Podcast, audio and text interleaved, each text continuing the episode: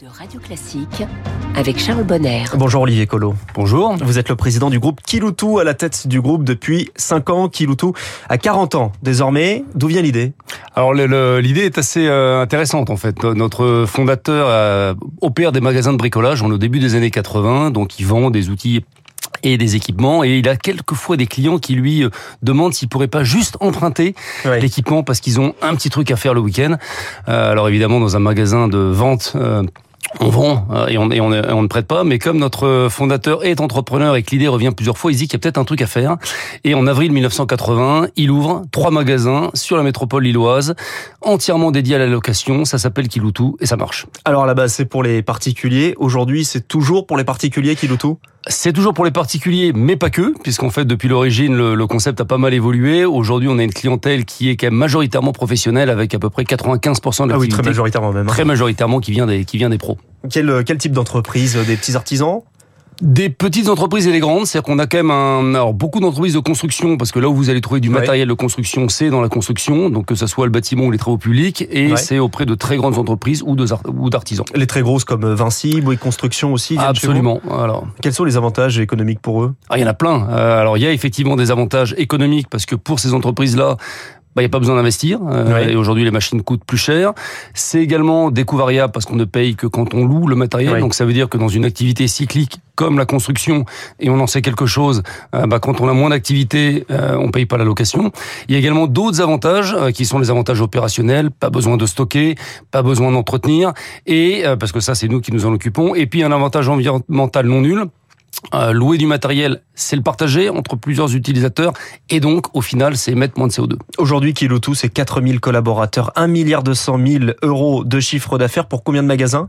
Alors on a au total 600 magasins, on est un peu plus que 4000, on est on est pratiquement 7000 euh, maintenant et on est présent dans 7 pays. Et le placement de ces magasins, est-ce qu'il compte euh, l'endroit où vous, voulez, vous allez vous mettre? Ah, il est toujours très important, c'est-à-dire qu'on a une dimension euh, retail qui est importante dans notre métier, il s'agit d'être euh, là où vont nos clients, donc on est généralement dans des zones industrielles, dans des zones d'activité en, en privilégiant des, euh, des emplacements avec une bonne visibilité. En bord de, en bord de route aussi, En régulièrement. bord de route et avec croise- un accès, voilà, à l'entrée exactement. des- à l'entrée fait- des villes. ça nous fait un peu de pub. Euh, Pour les particuliers tout de même, est-ce que vous avez vu une différence entre avant le Covid et après le Covid avec ces confinés qui se sont trouvés une passion pour le bricolage? Ah, on a eu une très grande passion pour le bricolage. C'est-à-dire qu'effectivement, alors pendant les, les quelques mois du confinement, on a voulu occuper nos occuper nos journées, et puis on a tous voulu euh, refaire euh, un bureau pour le travail, ou refaire la cuisine, ou refaire la salle de bain. Donc on a eu effectivement des vocations de, de bricoleurs et parfois de euh, bricoleurs lourds qui sont qui sont nés. Avec quel type de matériel loué en général?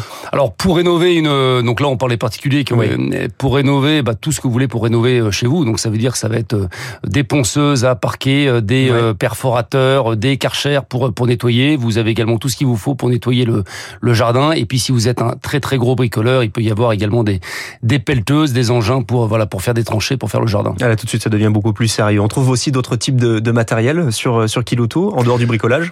Bah, on va trouver au total, on a, la gamme la plus large euh, Ouais. du marché, donc on a plus de 1000 euh, références de matériel, ça fait au total 300 machines, et donc vous, vous avez des équipements de terrassement, des pelleteuses, des chargeuses, vous avez des, euh, des nacelles pour aller travailler un petit peu en hauteur euh, euh, jusqu'à jusqu'à 40 mètres si vous le si vous le souhaitez, et puis également une gamme euh, de camions euh, camions bennes, des groupes électrogènes, euh, des des cabines de chantier, et puis une, une gamme d'outillage qui est extrêmement large. Et Kiloutou s'exporte désormais dans combien de pays? Absolument, on est présent, on est présent dans sept pays aujourd'hui et on a commencé l'aventure internationale il y a maintenant dix ans.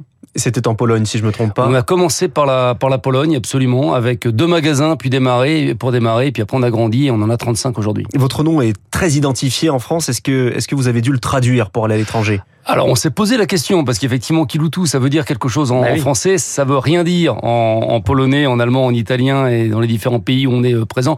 On a vérifié que c'était pas un gros mot dans les langues. où- Ah, C'est où- important, oui. tout on l'était, voilà, absolument, dans les pays où, dans les pays où on était. Euh, après, on est très pragmatique. Euh, Il y a des pays dans lesquels on opère sous la marque Kiloutou. Il y a d'autres pays dans lesquels on a gardé la marque euh, des sociétés qu'on a rachetées, puisqu'on Oui. est dans un métier qui est très local. Donc, on a généralement commencé notre implantation par des acquisitions de sociétés qui faisaient le même métier que nous. Et euh, dans les pays où la marque était déjà très très établie, on a gardé la, la marque parce qu'elle compte pour les clients. Justement, sur les besoins, est-ce qu'ils sont différents selon les pays? Ils sont différents puisque même si la, la construction est dans tous les pays notre notre principal euh, secteur d'activité, les, les modes de construction sont euh, sont différents. Alors qu'est-ce que je peux vous prendre comme comme exemple? Alors mode de construction ou type de machine? Euh, bah, vous avez parlé de la Pologne. En Pologne, tous les équipements comme les pelleteux sont équipés de cabines, parce qu'en Pologne, l'hiver, il fait froid. Oui. Quand on est en Italie ou en Espagne ou en Portugal, on n'a pas les mêmes problématiques, donc on n'a pas forcément des, euh, des cabines fermées. Euh, voilà, ça c'est l'anecdote. Après, il y a des détails plus techniques, effectivement, qui font la différence d'un pays à l'autre. Le principe de Kiloto est finalement assez avant-gardiste, hein, parce qu'on parle des années 80 euh, tout à l'heure, mais c'est ce qu'on appelle l'économie de la fonctionnalité. Abs c'est aujourd'hui. C'est aujourd'hui, et d'ailleurs, il faudrait que je lui demande, parce que à notre fondateur, si, si déjà le, si le concept existait en 1980, je crois pas que le mot existait, mais c'était l'économie de la fonctionnalité avant. Euh, avant l'heure et on est en plein aujourd'hui dans cette économie-là. Et on le voit d'ailleurs puisque c'est une tendance de fond qui porte la location et qui porte Kiloutou, cette migration d'une économie de la propriété à une économie de la fonctionnalité, oui. à une économie de l'usage. Euh, et on le voit bien de plus en plus de clients, que ça soit des professionnels ou des particuliers, préfèrent utiliser un bien plutôt que plutôt plutôt que le posséder. Ben justement sur la question écologique, votre matériel pollue, est-ce que c'est une question qui vous qui vous taraude un petit peu ou sur laquelle vous essayez de travailler? Alors c'est une question qui fait plus que nous tarauder puisque effectivement la, la le matériel contribue aux émissions de gaz à effet de serre, c'est-à-dire que sur les chantiers de construction, 20% des émissions de CO2 viennent euh, du matériel. Donc ça veut dire qu'on est, en tant que loueur, une partie du problème et donc on souhaite être une partie de la solution. Alors solution, c'est déjà loué, puisqu'en fait, un matériel qui est loué va être utilisé entre un grand nombre d'utilisateurs, et on a fait le calcul, un matériel loué, c'est à peu près deux fois moins d'émissions de, de, CO2 en moins, tout simplement mmh, parce qu'on amortit mieux le matériel. Et après, on peut aller plus loin que ça, c'est ce qu'on a fait il y a maintenant trois ans en lançant une gamme de matériel dédié à la transition euh, environnementale. Donc ça veut dire des matériels qui fonctionnent avec des énergies alternatives. Lesquelles par exemple Au carbone. Alors c'est avant tout l'électrique aujourd'hui. Donc c'est ouais. vous allez trouver des pelleteuses électriques, des chargeuses électriques, de l'électroportatif électrique. On a également quelques matériels hybrides et c'est encore très expérimental, mais on commence à tester l'hydrogène, notamment sur les groupes euh, hydro, sur les groupes euh, électrogènes. Donc on est très engagé parce que c'est un sujet pour tous les citoyens, évidemment. C'est un sujet pour nos clients et c'est un sujet pour Kiloutou en tant qu'entreprise citoyenne. Olivier Collot, le président du groupe Kiloutou, avec nous ce matin. Merci, Merci. à vous d'être venu ce matin. Il est 6 heures.